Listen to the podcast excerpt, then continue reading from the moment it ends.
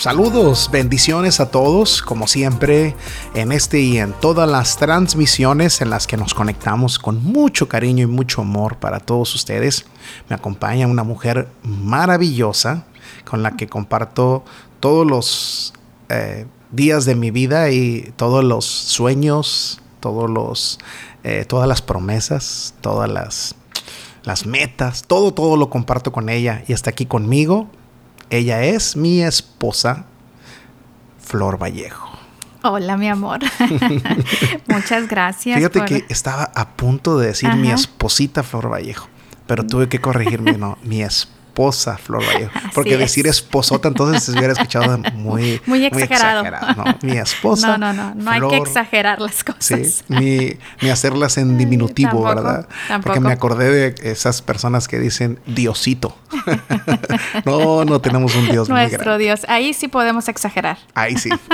Nuestro Dios es grande. Gracias, mi amor, por la presentación en este podcast tan lindo que, que podemos expresar y, decir las grandes y maravillosas cosas que el Señor está haciendo en nuestras vidas. y recuerden que nosotros nunca les vamos a compartir a ustedes algo que no estamos viviendo. Eso es. Algo que no estemos experimentando o de lo que no estemos aprendiendo. Eh, nosotros nos siempre estamos enfocados en, en escuchar, en acercarnos a buenos mentores, buenos ministerios eh, que dan consejos sabios y que enseñan verdad, una verdad balanceada, sin exagerar, sin, sin llevarnos a los extremos, sin ah, abusar y siempre de todo eso nosotros siempre filtramos y le pedimos al Señor, Señor, guíanos. Eso es lo que nos estás diciendo, cómo, cómo podemos engrandecerlo, cómo podemos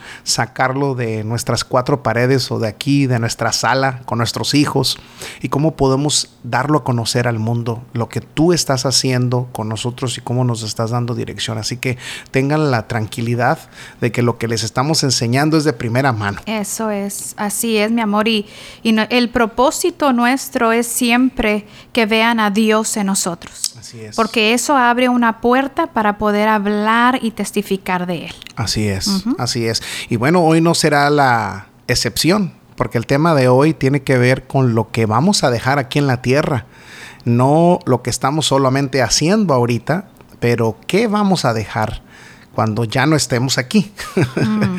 Fíjate, esto me trae a memoria cuando yo empecé a a trabajar en un ministerio muy jovencito, había eh, un pastor que todos los días tenía programas de radio, el pastor Roberto Avitia. ¿Te acuerdas de él?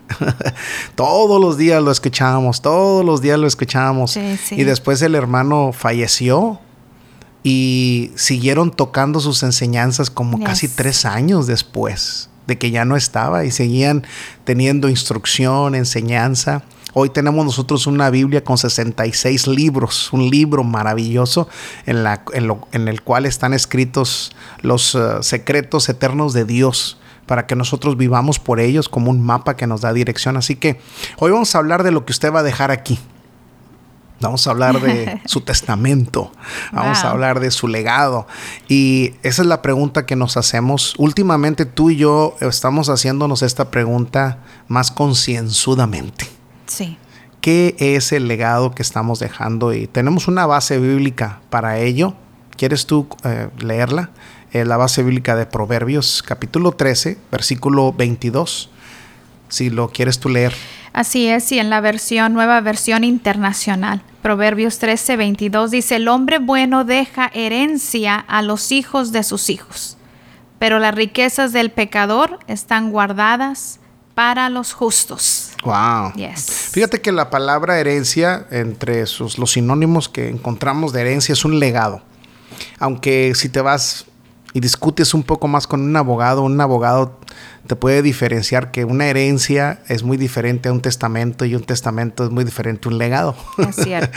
Porque eh, las diferencias entre uno y, otro es que cuando tú dejas una herencia, a veces las herencias vienen acompañadas de deudas. Problemas. y un legado eh, se denota un poco más porque un legado tiene que ver con el término legal, es decir, está establecido, firmado y también la palabra legado viene de un pacto. Eso es. De un pacto. Estamos nosotros rodeados por pactos. Usted, por ejemplo, en la nación que viva, la constitución que lo rige a usted y a mí en la nación en la que estemos, esos son legados que nos han dejado hombres atrás que hicieron pactos en la que todos estuvieron de acuerdo y decir, así es como se va a dirigir esta nación.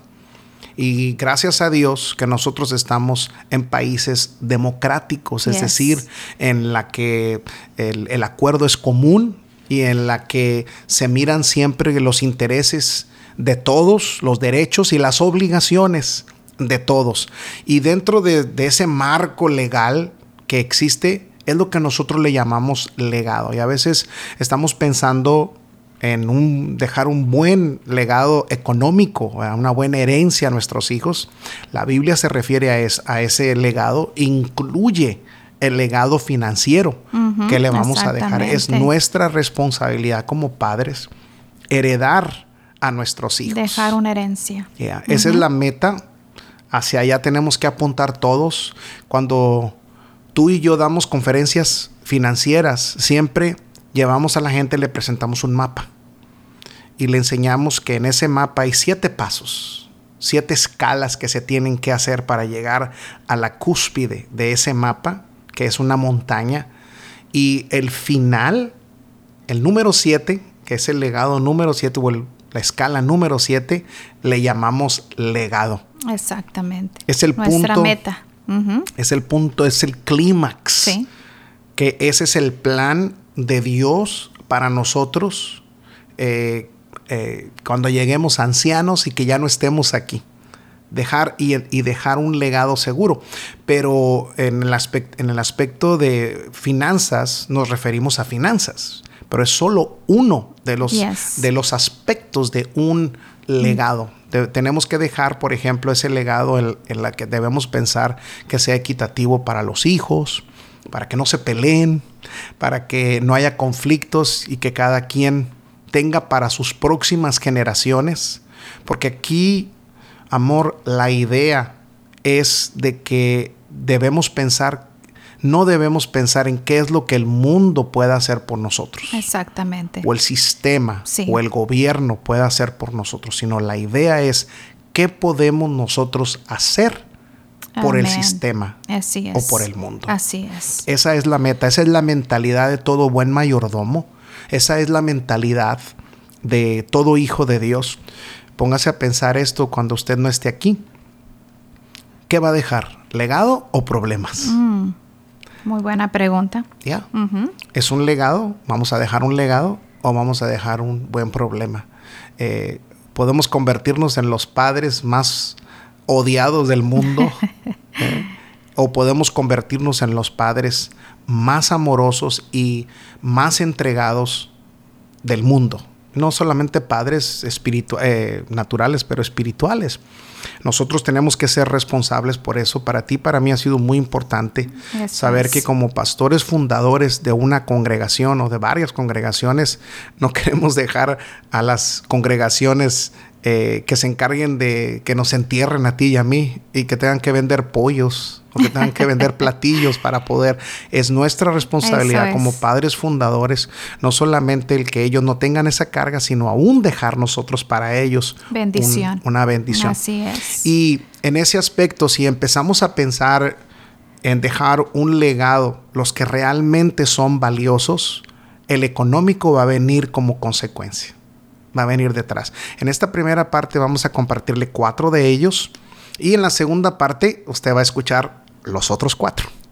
Estamos listos, mi amor, y el día de hoy compartiremos, bueno, el número uno, dejar un legado de rectitud en la forma de conducir tu vida. Mm. Qué importante es eso. Legado de rectitud. De, de conducir tu vida, de cómo conducir tu vida. Y viendo en la palabra, eh, Ahí en Salmo 112, mi amor, en el versículo 1 eh, y 2 dice, Bienaventurado el hombre que teme al Señor y en sus mandamientos se deleita en gran manera.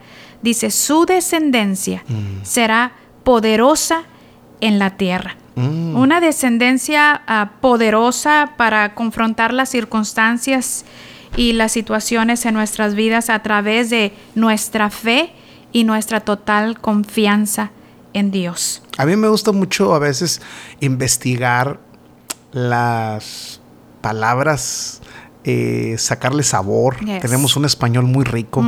Y ya de hecho la palabra rectitud Yes. viene de, de- de recto. Yo, yo que soy del norte y aquellos que nos estén escuchando que son del norte de México, eh, nos llaman norteños. tenemos, un, tenemos una frase muy común que decimos, esta persona es bien derecha. Así es. De ahí viene la palabra recto.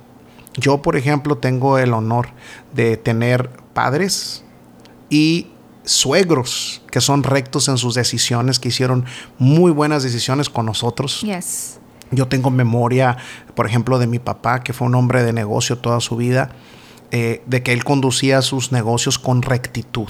Si él decía un número y le perdía por haber dicho el número incorrecto, él no comprometía su rectitud, él te lo dejaba a ese número, porque él se había comprometido. La palabra rectitud tiene sinónimos, sino- sus sinónimos son justo, Yes. Pesa justa, dice la escritura. Pesa justa, es decir, nos pesan y somos encontrados en buen balance. Siempre cuando veo esta palabra recto, me acuerdo de aquellas balanzas, ¿te acuerdas que usaban allá en los ranchos? Para, te vendían un kilo de tortillas. Yo me acuerdo, bueno, no en los ranchos, aún en las ciudades, íbamos y comprábamos las tortillas, hacíamos línea, decíamos en, en Matamoros, Tamaulipas, México. Oye, ve a hacer cola para las tortillas. Y me acuerdo que cuando llegaban ponían la pesa donde pesaban el kilogramo y ponían unas pesas que contrarrestaban el kilo. Eran unas pesas de fierro que era que, el peso era preciso de un kilo y de este lado ponían las tortillas y ponían las tortillas y tenía que balancear si había una rayita que decía estás bien y luego si pedías un kilo y medio ya tenían otra pesita que decía medio kilo y ponían la pesa de un kilo y medio y las tortillas les iban echando más tortillas y habían algunos que eran tremendos que le ponían, le quitaban una de más y apenas llegaba la rayita y pues se ahorraban una, una tortilla.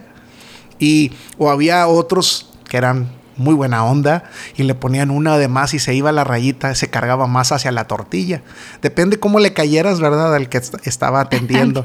Siempre se me viene a mente cuando estamos hablando de rectitud, imparcial también es otro sinónimo de rectitud. Eh, y sabes que la rectitud también es un atributo es Yes. un atributo. Imagínate si el Dios que nosotros servimos no fuera recto en sus promesas o que nos diera media promesa. ¿Dónde estuviéramos nosotros? Que Él solamente prometiera parte o que te prometiera todo y que nada más te diera parte. No sería justo. Eh, eh, por ejemplo, tenemos un personaje bíblico en la Biblia que fue Daniel. Dice que él propuso en su corazón no contaminarse. La rectitud tiene que ver con una decisión del corazón.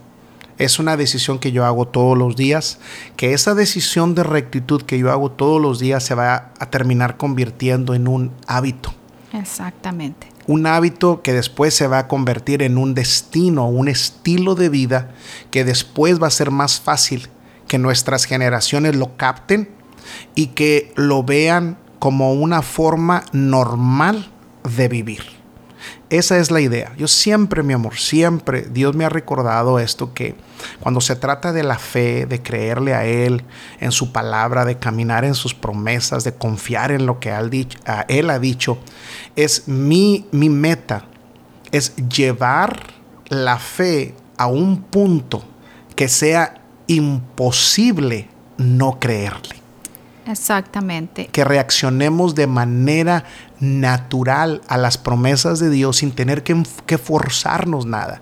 Y para llegar a ese punto tenemos que crear hábitos y la rectitud se crea y se forma con hábitos. Si nosotros sabemos, mi amor, que, que estamos poniendo toda nuestra confianza en las promesas de Dios, entonces estamos haciendo lo correcto en nuestra vida diaria. Porque sabemos que estamos haciendo todo lo correcto conforme a la voluntad de Dios, que lo estamos haciendo correctamente. Traigo a memoria también en nuestra niñez cuando el Señor vino a nuestras vidas. Y siempre lo he dicho yo que la mejor herencia que, que mis padres nos han dejado es la fe cuando viene Cristo a nuestras vidas empiezan a cambiar todas las cosas para bien. Empezaron, mi papá empezó a hacer cambios en su vida para vivir una vida de rectitud. No, no, no se me olvida.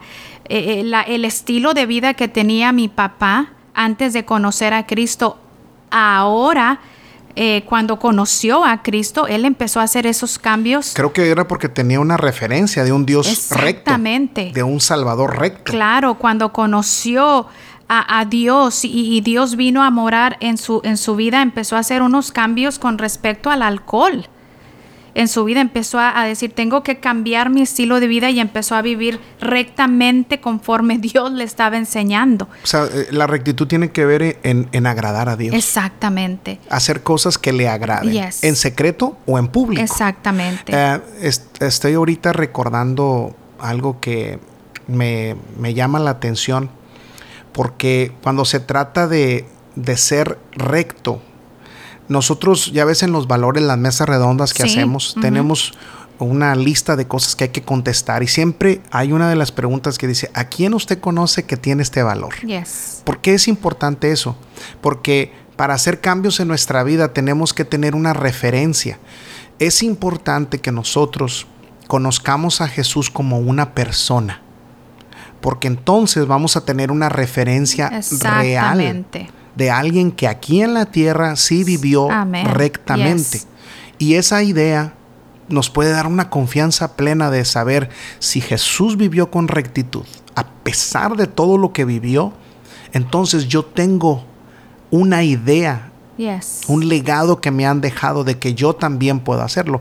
En muchas de las promesas que Jesús nos dejó en su palabra, él siempre nos animó a decir, ustedes lo van a poder hacer, porque yo lo hice. Y mejor. Y mejor.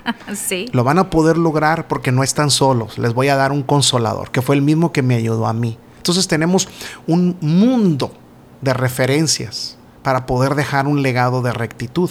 Entonces, la responsabilidad ya no cae sobre Dios, la responsabilidad cae sobre nosotros. Nosotros, exactamente. Es parte del buen, bien, buen siervo y fiel. Yes. En lo poco has sido fiel, en lo mucho te pondré. La rectitud es el mejor legado que le podemos dejar a nuestros hijos y espero que usted ya esté haciendo su lista de herencia con respecto a eso de dejar de decir cuando mis hijos eh, piensen en, en, en en un buen legado que ellos piensen, mi papá y mi mamá fueron rectos. Fueron rectos siempre. En todas sus decisiones. rectas, así es. Con César le dieron a César lo que era de César y a Dios. a Dios lo que le corresponde. Hay otra cosa que, que, me trae a memoria ahorita. El Señor Jesús, una vez se le acercaron y le dijeron, Señor, eh, eh, ¿en qué consiste toda la ley y los profetas? Y por supuesto, el Señor Jesús primero les, a algunos les dio una respuesta de amarás al Señor tu Dios con todo tu corazón, alma, mente y fuerza, y a tu prójimo como a ti mismo. Pero en otra ocasión, Él dice, miren, en esto, en esto consiste la ley de Moisés. Escuchen, Él les dijo, hagan, de, háganle a la gente lo mismo que ustedes quieren que la gente les haga a mm. ustedes. Yes. Esa es la regla de oro. Sí. Ahí está la clave de la vida recta. Si nosotros queremos rectitud, empecemos a dejar un legado, a trabajar en el legado de rectitud. Nosotros en uno de los valores que le llamamos la columna vertebral de todos los valores de las mesas redondas es el de la honradez. Y uno de los sinónimos de rectitud es Así es. El ser, honrado o la honestidad. Honesto, así es. la honestidad. La honestidad. Así es. Y mi amor, pues los beneficios de caminar en rectitud con respecto a dejando un legado a nuestras generaciones es esto. Aumentará el Señor bendición sobre vosotros y sobre y sobre vosotros y sobre vuestros hijos. Ese es el gran beneficio. La bendición. del Señor, que es la que nos enriquece y no añade tristeza con ella. Los hombres de la Biblia que hicieron las cosas correctas, de ahí viene la palabra rectitud, hacer las cosas correctas. La bendición fluía. La fluía. Nosotros somos la consecuencia de, la, del pacto, el legado de Abraham, Isaac y Jacob. Una vez eh, quisieron enriquecer a Abraham, el rey de Sodoma, y le dijo, no. No, no, no. No, no, no, yo voy a hacer lo, correcto. Mi bendición viene de Dios. Así es. En esos casos, esas cosas son las que tenemos que estar pensando, hacer negociaciones aquí en la tierra en las que la rectitud siempre esté de por medio. Así es, y, y, traemos a memoria, mi amor, el pacto que nuestros padres hicieron. Mi amor, nunca se, nunca se me olvida una vez que iba manejando, que siempre les platico esta historia con Suriel, mi hijo. Él tenía algunos tres años. Yo iba manejando y él iba conmigo. y, no se me olvida esa, esa, ocasión. Iba yo manejando y de repente íbamos muy quietos. No ven, yo ni escuchando radio, nada. Iba yo manejando hacia un destino. Concentrado. No concentrado. y de repente el Señor me pone en el corazón y me dice, observa a tu hijo. Pero no lo mires, no voltees. Obsérvalo de reojo. Y yo voy manejando y lo veo de reojo. Y Suriel estaba viéndome clavado en mi rostro, con la boca abierta, mi hijo así se me quedaba viendo. Y nada más estaba tieso, pausado, congelado, viendo cada movimiento que yo hacía. Yo no estaba diciendo nada. Y me empezó a dar así como, como penita, ¿verdad? De que me estaba viendo y dije, Señor, ¿qué, qué, qué, qué dije? ¿Algo? ¿Qué? Y Dios me puso en mi corazón, me dijo, Él está observando, Él está aprendiendo y absorbiendo de ti aún tus gestos. Mm. Se están grabando en su mente, en su futuro, en su generación, están, se están eh, metiendo al filtro del file, del archivo de su vida. Dice, así que ten cuidado lo que dices, ten cuidado lo que haces, ten cuidado aún en tus actitudes, porque esas se van a repetir en tu hijo. Exactamente. Y es así es la fe. Eh, todo lo que hacemos tenemos que pensarlo. Yo no estoy diciendo con esto que nosotros seamos así de rectos, estamos trabajando todos, los, días. Pero ya tenemos algo de referencia. Así es. Pues tenemos algo de referencia, cometemos un error y nos volvemos otra vez a levantar y cada vez son menos. Y cada vez que la palabra nos confronta en nuestro carácter, en las áreas que tenemos que cambiar, Dios nos lo dice directamente, mi amor, a nosotros a través de su palabra. Y, y, está en nosotros el hacer o el no hacer cambios. Si, si haces cambios, vas a ser bendecido. Si no, pues vas a tener consecuencias. Y Dios conoce los pensamientos más profundos de nuestro corazón. Y Él sabe cuando no estamos actuando con rectitud y casi siempre una de las, de las señales que Él usa, de las herramientas que Él usa para hacernos ver que no estamos haciendo lo recto, nos quita la paz. Exactamente. Empieza la turbulencia dentro, la, la ansiedad, la inquietud. la, preocupación. y, dices tú, no sé, no sé. No sé, no sé qué está pasando, no sé. por qué, no sé por qué. Pero el Señor sí escudriña nuestros corazones y, Él sabe exactamente lo que está pasando. Entonces, caminemos en rectitud. Dejemos ese legado. Exactamente. El segundo legado es dejar un legado de amor en mm. la forma de tratar a los demás. Yo voy a ser, yo voy a, ser enfático en esta parte con respecto al amor, porque siempre lo estamos enseñando. Yes. Lo eh, procuramos repetirlo las veces que podemos y nos la repetimos a nosotros mismos. Que el amor eh, no es hacer, el amor es ser. ser. El amor es nunca se le olvide esto. El amor es lo que la gente está esperando de usted, no es que le muestre amor con darle algo a esa persona, a sus seres queridos. Eh, muchos de ustedes se han dado cuenta que a veces darles a los hijos no ha sido la mejor solución. A veces darles ha sido más un problema que una solución. Por eso cuando se trata de dar, es muy peligroso tener clara la diferencia entre dar y ser. Exactamente. Lo que Dios demanda de nosotros, según primera los Corintios, no es hacer primero, es ser. Yes. Lo que tus hijos quieren de ti es que, seas, amor.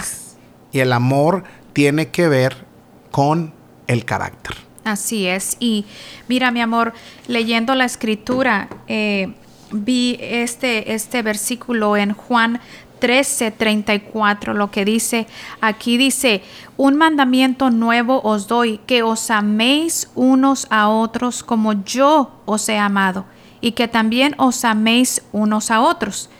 Dice, en esto conocerán todos que sois mis discípulos, si tuviereis amor los unos con los otros. Aquí la pregunta Lo que es- los caracterizaba a ellos, que eran de Dios, que eran hijos de Dios, era el amor hacia los demás. Fíjate que esto viene a referencia y conecta muy bien con el libro de Hechos. Yes. Cuando explica a qué se refiere cuando nos amamos, que Sí. demostramos que nos amamos.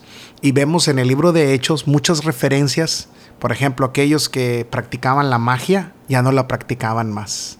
Aquellos que adoraban ídolos ya no los adoraban más. Aquellos que le fallaban a sus hijos ya no le fallaban más. Todas las cosas las tenían en común. No había Yes. ningún necesitado, necesitado Así entre es, ellos. Se ayudaban entre ellos. Había un respeto eh, del uno hacia el otro. Entonces tenemos referencias bíblicas que tienen que ver con cómo yo puedo demostrar mi amor.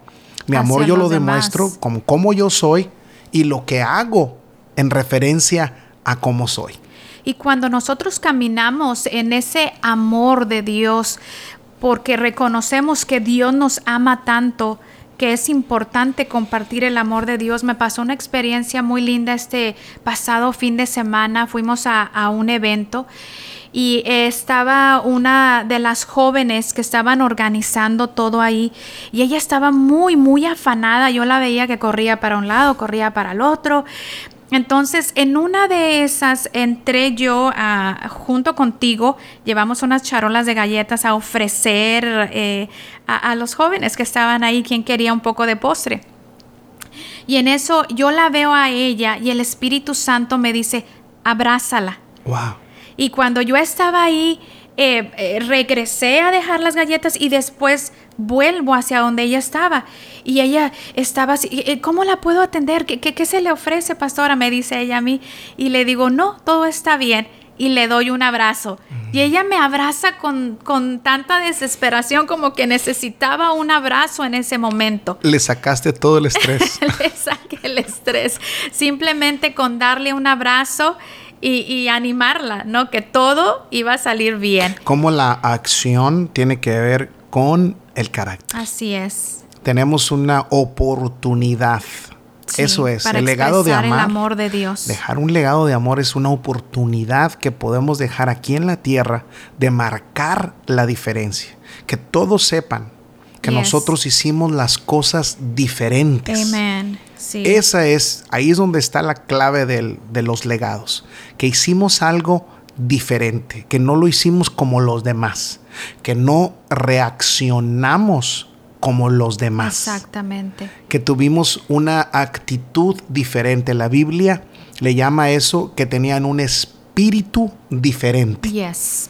Amen. Eh, Un espíritu diferente, es decir, una manera de pensar diferente, una manera de reaccionar ante situaciones diferente. Ese es el mejor legado. Y quiero eh, darles un, como una, un autoexamen que nos podamos hacer. Miren, eh, háganse estas preguntas. Vamos a hacernos todas estas preguntas. Y nosotros vamos a ser honestos y las vamos a contestar. Para mí las preguntas han sido poderosísimas ahora en las mesas redondas que tenemos.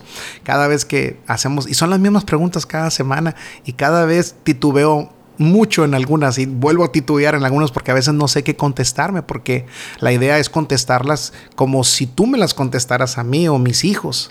Pero hágase esta pregunta, ¿cómo será usted recordado por los, por los suyos? Esta otra, cuando no esté usted aquí, ¿qué serán las conversaciones que se refieran a usted? Tercera, ¿sus generaciones futuras se sentirán orgullosos al oír mencionar su nombre? Última, ¿qué usted le gustaría que sus nietos dijeran de usted? Ahí póngale usted la respuesta. Esa es la idea de dejar un legado de amor. Que cuando nuestros nietos, nuestras generaciones hablen de nosotros, no se refieran a las cosas que hicimos, sino cómo fuimos con ellos. Yes. Mi amor, eh, la palabra amor es muy importante para mí porque hace que fue en el 2020 que esa palabra se nos reveló. El amor es quien tú eres, es ser. Y yo en casa tengo un recuadrito que dice, el amor empieza en casa. Mm. Me gusta mucho expresar esa palabra amor. Te amo, eh, en, textos nosotros constantemente nos lo estamos diciendo, cuánto nos amamos a nuestros hijos. Eh, eh, nuestro hijo ya está casado y a mí cada vez que lo escucho es una bendición cuando hablamos por teléfono o hablas por teléfono tú con él. Ya al despedir siempre, I love you dad, te mm. amo papá, o I love you mom, I love you guys constantemente estamos usando esa palabra nosotros, la palabra amor, te amo. Es muy importante expresar esa palabra a los que están cerca, a nuestros hijos. Eh, nos decías esa pregunta, ¿cómo nos irán a recordar? Yo no quiero que me recuerden como, ay, una mamá eh, enojona que o nunca me expresó cuánto me amaba. Eso es algo muy, muy importante para mí, el expresarnos nuestro amor, el decirnos cuánto nos amamos. Y esperamos siempre un momento especial para decirlo o lo decimos con una pausa. Yes. No lo, no lo hacemos tampoco eh, metódico o no lo hacemos eh, de una manera tan automática. Somos intencionales, intencionales y conscientes cuando lo hacemos porque a los que más nos ayuda es a nosotros. Yes. Porque ahí estamos dejando una semilla sembrada en ellos para que coseche en sus hijos también. Nosotros sabemos que sin duda alguna nuestros hijos, eh, sus hijos de ellos, les van a responder de la misma manera, de la misma forma. Y cuando se trata también de relaciones, mi amor, para nuestras hijas, por ejemplo, nuestro hijo y nuestras hijas, nosotros siempre les dábamos, les hemos dado un consejo, les hemos dicho, el hombre y la mujer que Dios tenga para ustedes tiene que tener las mismas características que nosotros, para que el legado continúe. Por eso, eh, para ellos ha sido como un común denominador de decidir con quiénes van a pasar el resto de su vida. Porque las personas que han conocido, a veces hasta parecemos nosotros como familia especies en peligro de extinción, ¿verdad? Porque no acostumbran lo mismo. Una familia rara. Sí. y no somos la familia peluche. ¿eh?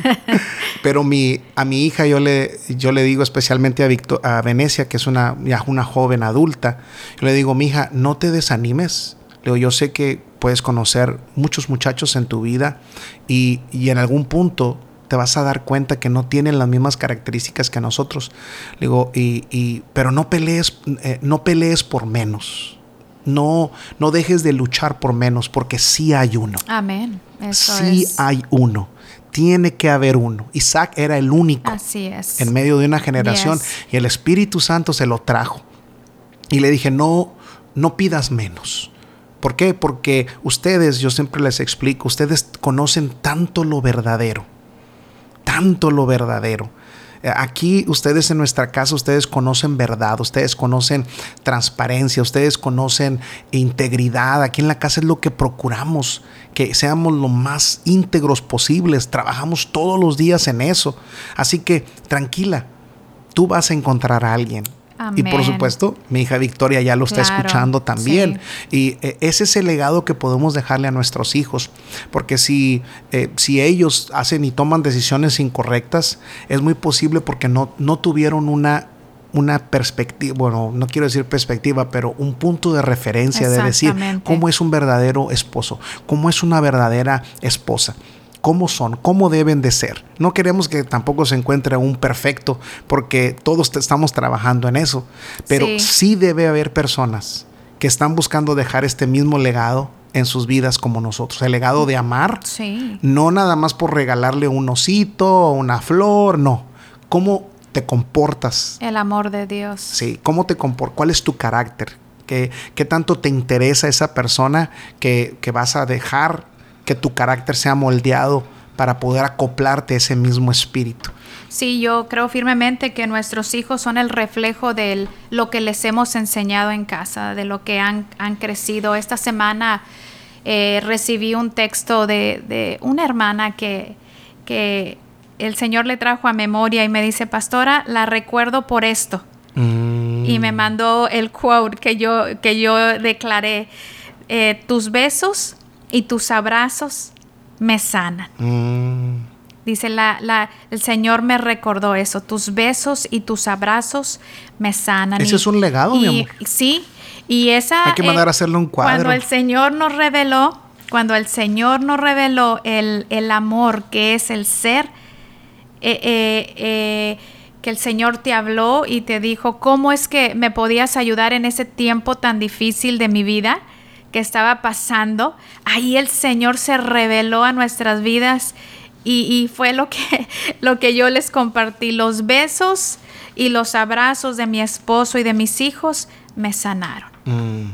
El amor de Dios en ellos. Qué linda medicina, Yes. ¿verdad? Y esa es la misma medicina que usted puede usar en su matrimonio, con sus hijos. Sánelos con besos. Y no es tarde, mi amor, no Sánelos. es No, tarde. no, no. Tal vez tú digas, mis hijos ya no están en casa, yo ya soy eh, una persona adulta, ya no. No es tarde, no es tarde llamarle a un hijo y decirle te amo, no es tarde llamarle al esposo y decirle te amo.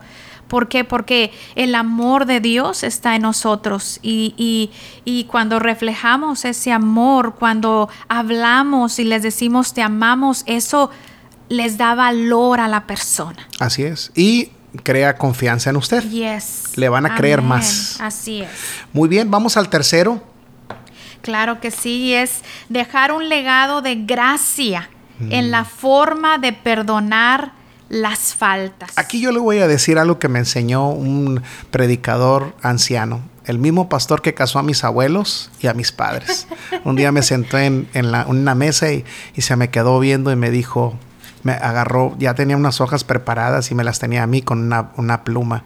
Y me dijo, siéntate, dice, Dios me dijo que tú vas a ser pastor. Así hablaba el hermano.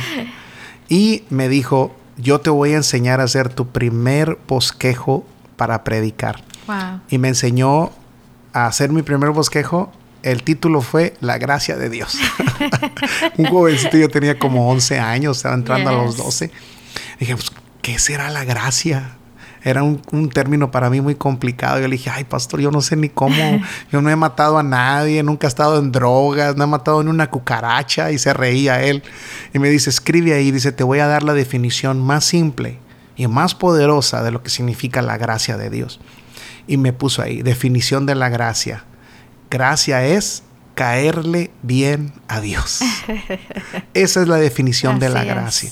Que a todos los que tengamos a nuestro alrededor, sobre las personas que Dios nos permite tener influencia, liderazgo, eh, sometimiento espiritual, de familia, que a todos los veamos con esos ojos de gracia, de que simplemente no eres perfecto, pero me caes bien. Wow. Así como Dios nos ve a nosotros, Yes. que podamos ver a nuestros hijos, porque nosotros eh, eh, todos estamos eh, expuestos al error. Yes. Nuestros Ujú. hijos podrán cometer errores en algún momento, nuestros padres, quien sea, y nosotros tenemos que dejar un legado de gracia. Es decir, es. no estoy de acuerdo con tu decisión, pero eso no cambia el hecho de que te amo. Amén. Eso no cambia el hecho de que la gracia de Dios, es decir, el favor inmerecido Mm. de Dios, operará a través de mi vida. Yo creo que entre todos los mejores y más poderosos legados que podamos dar es el de la gracia, mi amor. Porque tú y yo somos el resultado de, la, gracia, de, Dios. No merecíamos el perdón, no merecíamos todo lo que tenemos. Estábamos lejos, dice la escritura, lejos de los pactos, lejos de las promesas, sin Dios, sin, sin esperanza, nada, era menos cero nuestra posibilidad de rescate eterno. Y Dios en su amor envió a su Hijo y lo presentó delante de nosotros. Y no lo escogimos nosotros, dice la escritura, que nosotros no escogimos a Dios.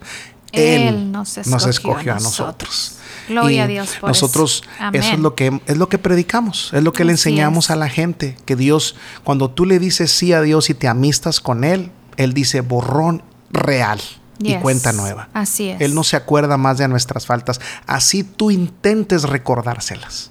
Él no las recuerda. No, no. No tiene. El Señor tiene amnesia cuando se, cuando se, refiere al pecado. Él tiene amnesia. Él se olvida de nuestro pasado. Gracias, Señor. Y así debemos hacer nosotros, mi amor. Si vamos a aprender bien del carácter de Dios, no vamos a guardar rencor sobre nadie. ¿Por qué? Porque la falta de perdón nos trae condenación. Así es. Si no operamos en la gracia y no dejamos un legado de gracia para otros, entonces va a ser un me ofendes y te ofendo, un me ofendes y te ofendo, me la haces y te la hago, me la haces y te la hago. Hay muchas personas ahorita que traen un montón de personas cargando encima. Yes por la falta de perdón. Por la falta de perdón. Traen a la suegra, traen al tío, traen al abuelo, traen al papá, traen a, la primera relación, el primer divorcio. Al traen esposo con el que viven a veces. Lo traes encima, están cargando a la esposa, exacto. Y la gracia de Dios es la que nos ayuda a poder pensar correctamente en el presente que estamos viviendo y en el futuro que nos espera. Nosotros vamos a entrar al cielo por gracia. Amén, amén. Y mi amor, yo creo firmemente que todos se merecen una segunda oportunidad. Así es. Todos. Y estaba escudriñando la palabra y ahí en el libro de Efesios 4:29 dice, ninguna palabra corrompida salga de vuestra boca, sino la que sea buena para la necesaria edificación a fin, a fin de dar gracia a mm. los oyentes. Mm. A veces nuestras palabras pueden ser como golpes de espada que dañan el corazón de otras personas, pero si nosotros hablamos con la gracia y con el amor de Dios, esa persona puede abrir su corazón. Su corazón es abierto y puede hablar, puede expresarse con más libertad sin verse condenado con nuestras palabras al, querer eh, eh, dañarlos. Y mira lo que dice ahí mismo en el versículo 32. Dice, antes sed benignos, ser buenos unos con otros, misericordiosos, perdonándonos unos a otros, como Dios también os perdonó a vosotros en Cristo. A través de Cristo nosotros recibimos ese perdón. Eh, eh, lo que estás diciendo es muy importante, mi amor, porque me hace pensar que la manera de nosotros dejar el legado de gracia es motivando a los demás. Así es. Es eh, no dejar de hablar de sus defectos y empezar de hablar de sus aptitudes, atributos. Si nos tomamos un tiempo y usted deja de criticar a su esposa como lo ha estado haciendo todo este tiempo, de lo que no es, empiece a, decir, a decirle lo que es a, sus hijos, empiece a decirles lo que es. Vamos a contrarrestar atributos con quejas. Y eso lo hemos aprendido en los valores también. Sí. el simple hecho de tomarnos un tiempo y de ver a alguien al, rostro. Y no tienen que ser nuestros hijos, puede ser el mesero, la mesera, eh, que se portó bien con nosotros y que de nuestra boca podamos dejar un legado de gracia y decirle gracias por ayudarnos. Gracias por sus atenciones tan especiales. A veces una, una simple sonrisa o un simple saludo, mi amor, puede ser una bendición. Recuerdo que el día de ayer eh, fui a hacerme un examen anual y cuando yo entro me, me hablan y cuando yo entro me, me recibe la, la, enfermera y me, me dice ella, buenos días, Miss Vallejo. Y yo tengo la costumbre de, contestar, buenos días, ¿cómo te ha ido el día de hoy? Mm. Y eso les abre a las personas el crear una plática. Y empieza ella a platicar conmigo, dice, muy bien, dice, muchas gracias y dice, ¿cómo la has pasado? Le digo, disfrutando aquí ya los tiempos de, más frescos y empecé y ella me dice, sabes, eres una paciente muy agradable. Muchas gracias. Dice, me hiciste mi día, me dice ella. Y le digo, gracias a ti, porque a veces cuando te vienes a hacer un examen vienes con nervios, vienes un poco tensa, pero tú le digo, me ayudaste a, a relajarme el día de hoy y te doy muchas gracias, le digo, y, y ya casi así le, le, pongo mi mano y le digo, y Dios te bendiga el día de hoy. Muchas gracias, mis Vallejo. A veces el, el que tengamos una buena actitud para hablar con esa persona. A veces es la gracia de Dios y, lo, lo, sabemos. De hecho, a Jesús se decía que eh, de su boca salían palabras de gracia. Amén. Cuando hablaban eran palabras de gracia. ¿Qué significa esa palabra de gracia? Esas palabras que él decía siempre levantaban a la gente, le daban una oportunidad más. Como cuando le dijo a aquella mujer, ¿dónde están los que te condenaban? Ya. Dice, se han ido, Señor. Dice, bueno, ni yo te condeno.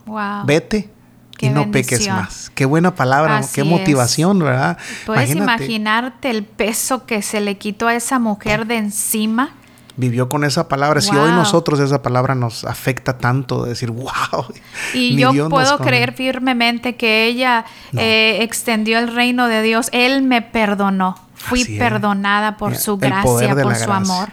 Vamos a dejarle a nuestros hijos ese legado, mi amor, de gracia, que ellos sepan que siempre estuvimos ahí para primero darles el beneficio de la duda y segundo para que si aún así cometieron el error, levantarlos. No solo hijos, pero ministerios, personas que ellos traigan, que nos vean a nosotros como una segunda oportunidad, como un buen recurso a ir. Cuarto y último para esta sección. Deje un legado de fidelidad en tu forma de amar a Dios. Uy, esa está muy, muy, muy buena. Eso tiene que ver con la fidelidad. Es decir, yes. Ah, si de aquí a ti y a mí el Señor nos permite vivir 110 años, que ellos, la gente de, en nuestro alrededor, pueda ver que la misma fidelidad que tuvimos hacia Dios, yes cuando teníamos 10, 12, 15 años, vuelvan a ver esa misma fidelidad en nosotros ya de ancianos. Sí. Y que si cuando lleguemos a los 105, 110, porque entonces ya vamos a ser así como que eh, héroes, ¿no? Que nos van a hacer fiesta, nos van a hacer, este, eh, nos van a, a, preparar, hasta, quizás hasta en las noticias vamos a salir de decir, wow, este, estas personas fueron, eh, lograron su, ¿verdad? Llegar hasta 105, 110 y que nos pregunten, ¿y cuál es la razón de sus años? Que digamos, la fidelidad. La fidelidad de, Dios. En lugar de decir tomar mucha leche o no estresarse mucho, es decir... Las promesas de Dios. Las promesas las de Dios. promesas de Dios. Un legado de fidelidad. Así es. En que podamos decirle a la gente, no hay otro Dios tan fiel como, nuestro, Dios. Que podamos ser destacados. Sí por esa fidelidad, que siempre honramos a Dios con nuestro tiempo, con nuestro dinero, con los recursos, con las habilidades que Él nos dio. Mira lo que dice la palabra, mi amor, en el Salmo 26, 3, en, en la traducción lenguaje actual. Yo siempre recuerdo tu amor y por eso te soy fiel. Wow. Y, y yo te lo platicaba esta semana que que en el transcurso de mi vida, eh, mi vida ha sido siempre como sellada por promesas, por promesas, desde marcada, marcada, marcada desde que desde que empezamos nuestro matrimonio ha sido marcada mi vida. Y una de ellas, de esas promesas que han marcado para siempre mi vida, fue cuando el Señor nos llamó al ministerio y, y que tú decías, ya estamos listos y, yo te dije, es que yo no estoy lista. Le digo, yo no estoy lista porque, por mis hijos, porque en el, en el ministerio y en el caminar a, veces hay detalles o cosas que suceden en el ministerio. Yo no quería que mis hijos fueran afectados por eso, por, por lo que nosotros ya habíamos visto en otros jóvenes que se habían alejado de Dios porque no tenían toda la atención de sus padres por ser eh, pastores, ministros, ¿verdad? Y yo decía, Señor, yo no quiero que cuando tú me des hijos o que mis hijos pasen por eso. Y la promesa que el Señor me dio, tus hijos serán enseñados por el Señor y grande será la paz de ellos. Wow, esa promesa, mi amor, hasta el día de hoy ha sido vigente. Mm. Y todos los días la declaro. Grande es la paz de Suriel Grande es la paz de Rubí ahora con su esposa. Grande es la paz de Venecia, grande es la paz de Victoria. Lo sigo declarando y sus promesas han sido fieles. Dios no ha cambiado, Él nunca cambia, Él siempre permanece fiel. La palabra paz en la Biblia, para aquellos que nos están escuchando, el hebreo es muy rico, significa shalom, y el shalom significa muchas cosas. Una sola palabra significa muchas cosas. Es como el Espíritu Santo es mucho. Eh, la paz, shalom, significa salvación, prosperidad, mm. tranquilidad, seguridad, confianza. Hay muchas cosas incluidas en la palabra shalom. Y eso es lo que dice ahí la escritura. Grande será el shalom, es decir, la paz. En todas las áreas ellos van a estar seguros. Bueno, pues hasta aquí llegamos en nuestros primeros cuatro no se desconecte, continúe en el segundo, repose tantito, descanse, piense en estos primeros cuatro, vuelva a poner el podcast de estos primeros. Medite en la, en la pregunta, en esa gran pregunta. Mira, yo muchas de las cosas, mi amor, que he hecho cuando me gusta una enseñanza, una predicación que escucho en audio, yo eh, la vuelvo a escuchar y hago mis anotaciones. Lo transcribo lo más que se me graba y luego eso me, me, me da como una guía es lo que queremos hacer en cada podcast, dejar una, una guía, una dirección.